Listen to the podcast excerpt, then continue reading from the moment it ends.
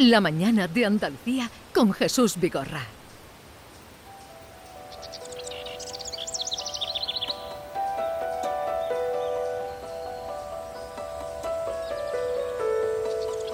Les anunciaba que hoy mm, vamos a charlar con Javier Castroviejo. ¿De qué? Eh, pues de muchas cosas, de lo que nos dé tiempo, porque Javier Castroviejo es biólogo, pero además es uno de los grandes científicos eh, de este país.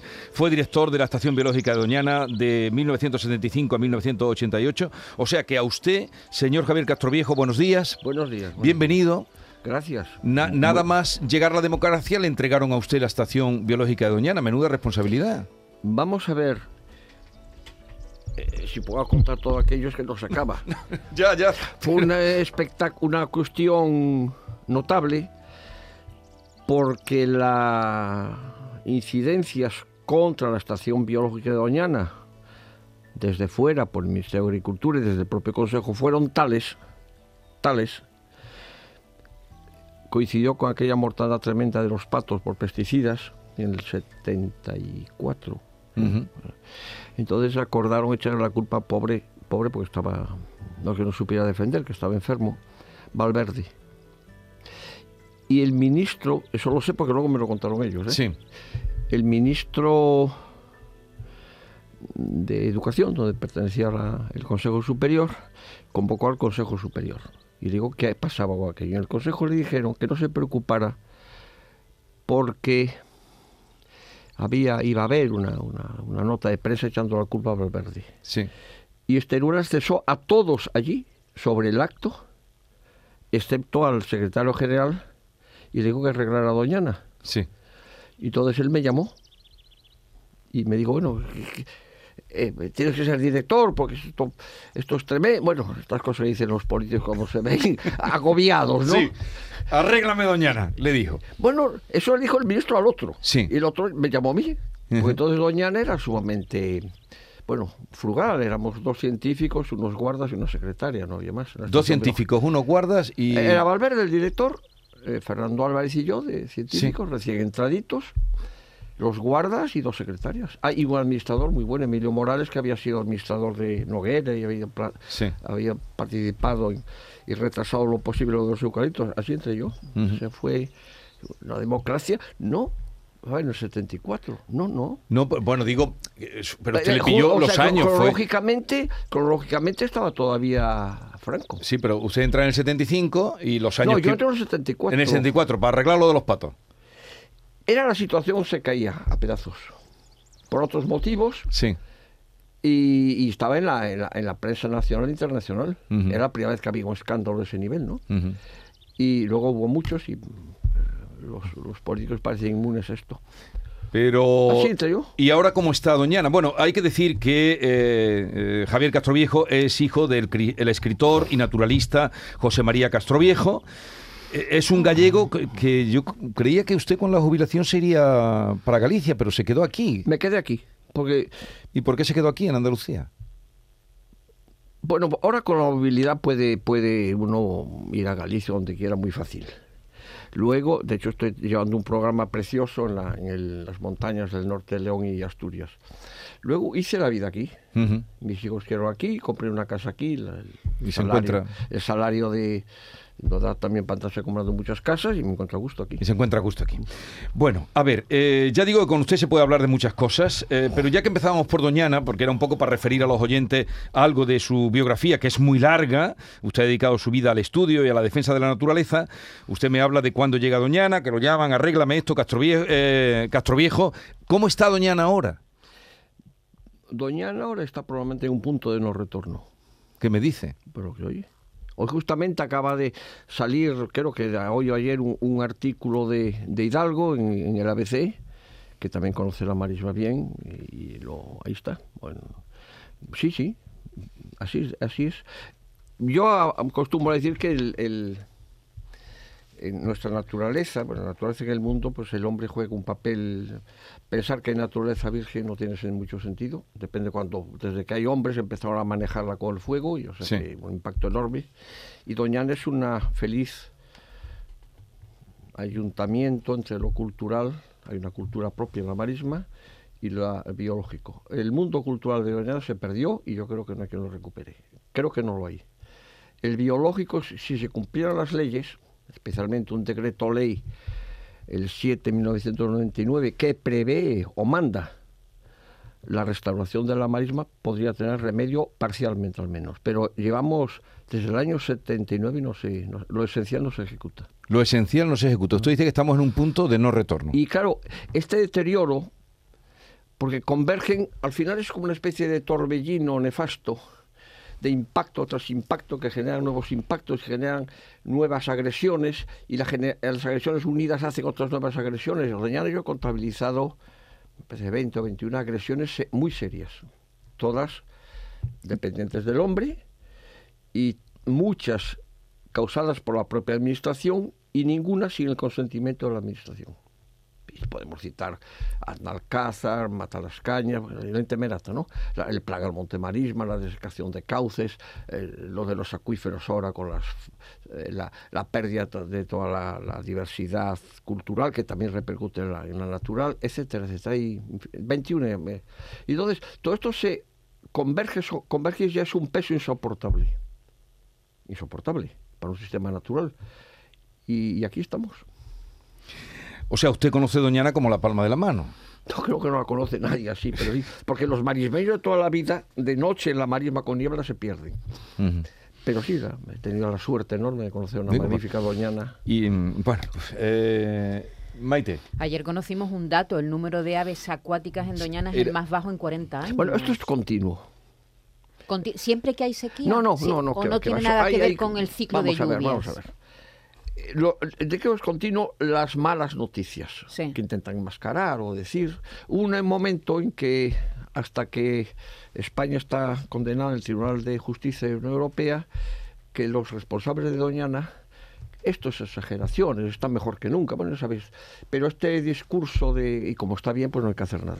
Este discurso se cayó cuando Europa condena. Pues es decir que Europa eh, que Europa se equivoca y Europa puede poner unas multas de campeonato y, y no hay fondos. Y todo lo que digo es que continuamente, eso es lo que aparece en el periódico, pero lo que se sabe es, es continuo. Pero señor Castroviejo, si sabemos esas agresiones que estuvo usted contando, usted tiene, ha tenido mucha relación con Doñana, sabe muy bien de lo que habla. ¿No hay una falta de afecto, digo, de las personas, de, de, la- de nosotros mismos, los andaluces, los que, los que rodean Doñana, los que, los que tenemos que amar? Bueno, eso Eh, ¿No hay una falta de qué? ¿De conocimiento? los ¿De, periodistas tienen que indagar sobre eso y los sociólogos. Para mí es, no lo voy a calificar, tremendo que Doñana, que se salvó por dinero extranjero, nos tuvieron que venir a salvarnos a nosotros nuestro patrimonio. Aparte como pasó con la así con dinero extranjero. Hubo un una, una, una, un- una campaña en Noruega que decía a los niños de la escuela una corona por un ansar, es decir, los niños de la- una corona por un Ansar. ansar. O sea que los niños de Noruega pagaron para salvar Doñana y salvar sus ánsares. Así. Pues, que fue este, este proceso? Que fue una enorme ilusión, fue una aventura científica, que es el, uno de los espacios mm, con más protección legal del mundo. Uno de los espacios más conocidos del mundo. Y uno de los espacios más amenazados del mundo. Y aquí y allá, imperturbable, si se desaparece, desapareció. Eso yo creo que debería analizarlo. Ha- ha dicho y a mí me conmueve muchísimo eh, eh, los andaluces, los sevillanos, los españoles, que parece que esto no les importa. Y a mí me parece una cosa de dignidad, o sea, que no somos capaces de conservar aquello que otros nos pagaron con nuestro compromiso para conservar. Usted ha dicho que es eh, Doñana. Vamos a cambiar de otro asunto ya, eh, de- Sí, otros claro, temas que quiero hablar sí, con solo usted. con Doñana podíamos hablar. Ya, por eso, pero quería un poco eh, hablar otros temas. Pero usted ha dicho, es uno de los espacios más protegidos legalmente, legalmente del mundo. de los espacios más protegidos legalmente del mundo. Luego ha dicho, pero ha dicho de los más, Conocidos, de los más conocidos. Y el otro, de los más amenazados. de los más amenazados. Pero en cambio, si empieza porque es de los más protegidos, ¿por qué no? Bueno, pues, ¿Por qué estamos así? Es que estamos donde empecé, porque yo creo que la raíz de esto es que no se cumplen las que no se leyes. cumplen las leyes. Así, de claro, si no hay que darle muchas vueltas. ¿eh? Bueno. No hay Eh, que decir, como se dice ahora, que es complicado, no, no es sencillísimo. Los y en concreto la ley que dije yo antes de, de restauración de la marisma. Que es un decreto específico para eso, que se formuló, se decretó de nuevo para evitar que Doñana entrase a la lista de Patrimonio Mundial de Humanidad de sitios en peligro. Mm. Bueno, no puedo contarlo ahora todo, pero el acuerdo fue que se conserva la marisma Sí. mediante ese Real Decreto y también se incumplió, claro. ¿Usted cree, ahora que se va a formar un nuevo gobierno eh, en Andalucía, eh, estaba la Consejería de Medio Ambiente estaba vinculada a la Consejería de Agricultura. ¿Usted cree que eh, tendría sentido separar la Consejería de Medio Ambiente de, de Bueno, la de Agricultura? Lo que no tuvo sentido fue unirlo. O sea, poner a Doñan de los que quieren hacer más pozos y, y hacer más cultivos. Es una enorme aspiración de separar de separar medio ambiente de agricultura de siempre. Y el primero que lo hizo fue Aznar. Pero luego volvimos a las andadas. O sea, está el zorro guardando las gallinas. ¿Y usted cree que se va a separar ahora? Parece no ser. tengo la menor idea, ojalá. No tiene. Creo que, en fin, la, la idea por, usted sería que separa, que había, No, debería inmediat- haber inmediatamente. Y además, Inmediatamente. no solamente eso, es que hay que poner, llevando el medio ambiente, las cuestiones ambientales, a gente sensible, que no hay mucha, honesta y conocedora e independiente. Pasamos, ¿quieres tú algo más sobre ese asunto o pasamos a... No, hombre, hay tanto, tantos asuntos de los que hablar. A mí me llama tanto la atención Jesús, porque claro, eh, Javier Castro Viejo, eh, ecologista, biólogo, eh, una persona preocupada por la naturaleza, vamos a decir. Pero ¿y su padre? Su padre sería un, un rara avis. Es decir, Bueno, en, mucho en- más. en esos años, Mucho más. ¿quién se preocupaba de la naturaleza en esos años en España? Lo primero era independiente y le costó muy caro. Y lo segundo, en aquella época tenía barba, que es inusual. y tercero, se oponía, era sensible, claro. Y se oponía a los lates de la naturaleza. Entonces se opuso a, a unas plantas de celulosa. Ah, Y sí. hicieron un muñeco con su figura y lo colgaron de la, en Santiago, en la, en la herradura. Ujú, ¿Ah. Pioneros. La- el muñeco, ¿eh? No El muñeco, ya, el muñeco, que fue la metáfora de la Inquisición. Eh, una cosa, estamos ahora en tiempo de verano, hemos sufrido incendios terribles. eh, el último eh, que tuvimos fue el, el que se produjo en Málaga, el año pasado el de Sierra Bermeja, que fue el agua la que lo apagó. Eh, ¿Por qué se producen los incendios? Que sé que eso lo tiene usted también muy trabajado. Bueno, el incendio se produce porque hay mucho que quemar. Y hay muchísimo que quemar por dos motivos. Porque si hay unas plantaciones eh, que no voy a calificar ahora, de coníferas y de eucaliptos masivas, porque los que plantaban cobraban por hectárea. Le fueron a decir los forestales a Franco que ellos iban a resucitar la ardilla que venía en... De Estrabón, la ardilla de Estrabón. Sí, sí, desde, desde Gibraltar a Asturias por árboles. Y para plantar eucaliptos. Y, y después, porque las plantaciones que se hicieron, ahí están. Entonces, eh, caen ramas secas, la densidad de árboles es enorme. Es un factor. Y otro factor es que se acaba la ganadería, la ganadería del campo, que también podríamos hablar del papel ecológico de la ganadería, que es colosal, vamos. Dispersión de semillas, aportación de nutrientes. Entonces, cada vez hay más. Entonces, eso es combustible. Y viene un loco que le prende fuego, un resentido o una chispa. O sea que eh, una parte importante es el no mantenimiento de... Particularmente es el cambio total, de la, el, el disparate de las plantaciones masivas Sí. y el no cuidar el campo de verdad, es decir, la actividad agraria, porque la vida en el campo y la una parte de nuestra cultura está en, en mantener la actividad, no, no en hacer seminarios o charlas, charlas. Sí, sí, es verdad. Ni reuniones muy lujosas en los hoteles con ecologistas. ¿Y qué habría que hacer? Sencillo, una buena parte de los helicópteros y aviones y funcionarios y, y retenes de los fondos de eso, que es enorme, yo creo que no se atreven a decir, y ustedes los periodistas podían preguntarlo, por cierto, ¿eh? cuando estábamos gastando en España. Bueno, pues lo preguntaremos, vamos a ¿cuánto se Pues gastan? se dedicaría a cabras, ovejas, a burros y a pastores. Se da empleo y es la mejor limpieza del campo. Limpieza en el sentido traído a la vuelta lo que era un sistema natural mediterráneo. Y es así de, yo lo veo así. Pero claro, no, no hay ningún riesgo que no se, que se haga, porque los intereses, eh, intereses comerciales y de que ahí son colosales. ¿eh? Entonces, cuando usted oye hablar de la España vaciada y todo eso, que Ha- Habría que preguntar las causas y a quién interesa esto. Yo creo que los ingenieros sociales le interesa más tener a la masa concentrada en la periferia de las ciudades, de alguna forma controlable, que no un agricultor o un ganadero, un- un- que al final es un hombre, un micro o gran empresario independiente y probablemente protestón. Y que piensa, tiene muchas No, horas para tiene- pensar. tiene horas- además tiene horas para pensar y sabe. De su mundo sabe. Es un gran especialista.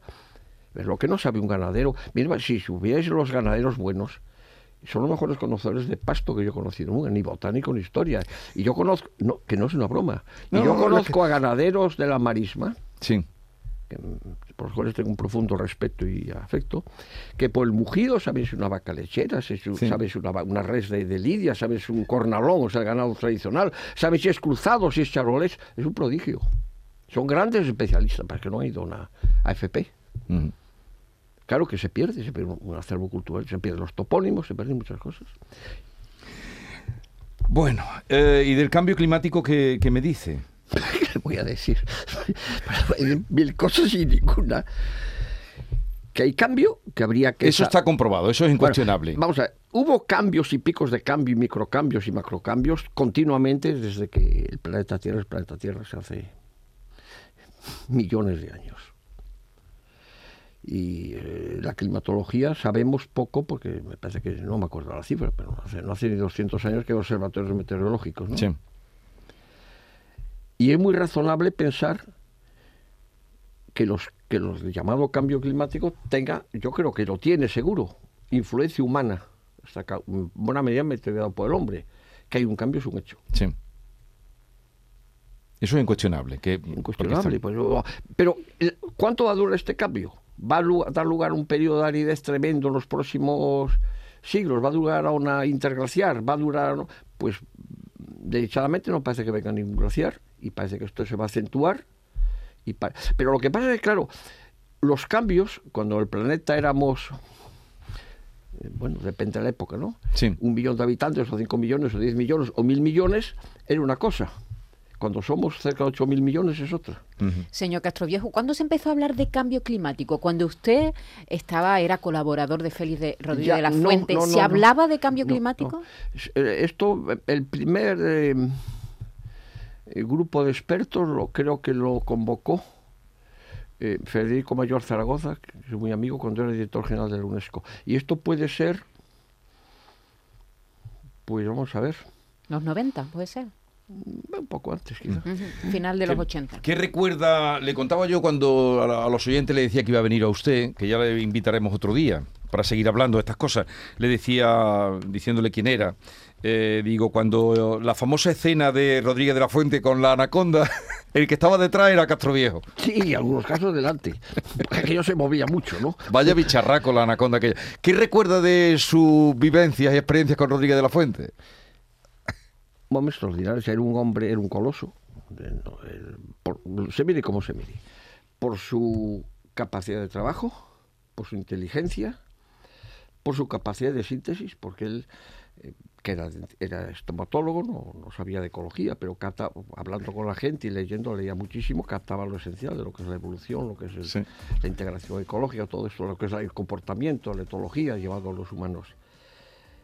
Y era, y luego tenía esa fabulosa capacidad de, de retención y de palabra. Y de comunicar. De de- comunicación. Sí, sí, porque lo, lo, lo de lo que quizá lo que más se conozca de Rodríguez de la Fuente, que yo, con el cual yo em- empecé a, a tener contactos en el año 56, porque mi padre vino día más, fue un día a Madrid, como dije Sí. alguna vez, y me dijo, hay un chico, hay un estudiante que tiene un entusiasmo y me llevó con los halcones y, y se llama Félix y quiere conocerte. Bueno, entonces empezamos a relacionarnos. Eh, eh, eh, son las, las charlas radiofónicas, creo Sí. que hay 2000. Entonces este hombre, yo luego hicimos juntos fauna, Sí. jamás tomaba una nota, jamás tomaba un apunte, iba a la radio y hablaba esas cosas que hoy, hoy se repite muchas veces porque Sí. era, era premonitorio ¿no? y era de enorme profundidad. Y eso es lo asombroso. Y lo entendía todo el mundo. Claro, lo La gente y no- sencilla y- No, solamente lo entendía, y convencía. Y es, fíjate el cariño que le tenían los niños, Sí. por ejemplo. Bueno, los son- niños y las niñas, y, y- los y- y adultos, y, algún- los viejas y- y, los ¿Y no tan algún, viejas. ¿Y algún político le ha llamado a usted para consultarle algo, para preguntarle? Hubo épocas. Pero ahora no le llaman. No, no, el menor riesgo. No le... No se preocupe. bueno, Javier Castro Viejo, Como ha, sabéis, ¿no? ha sido un placer conocerle. Me llamaba y me hicieron caso.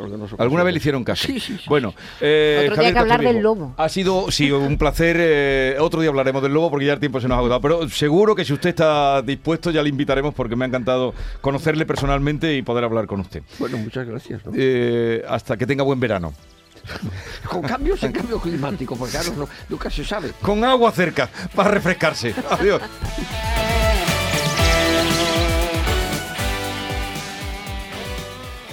La mañana de Andalucía con Jesús Vigorra.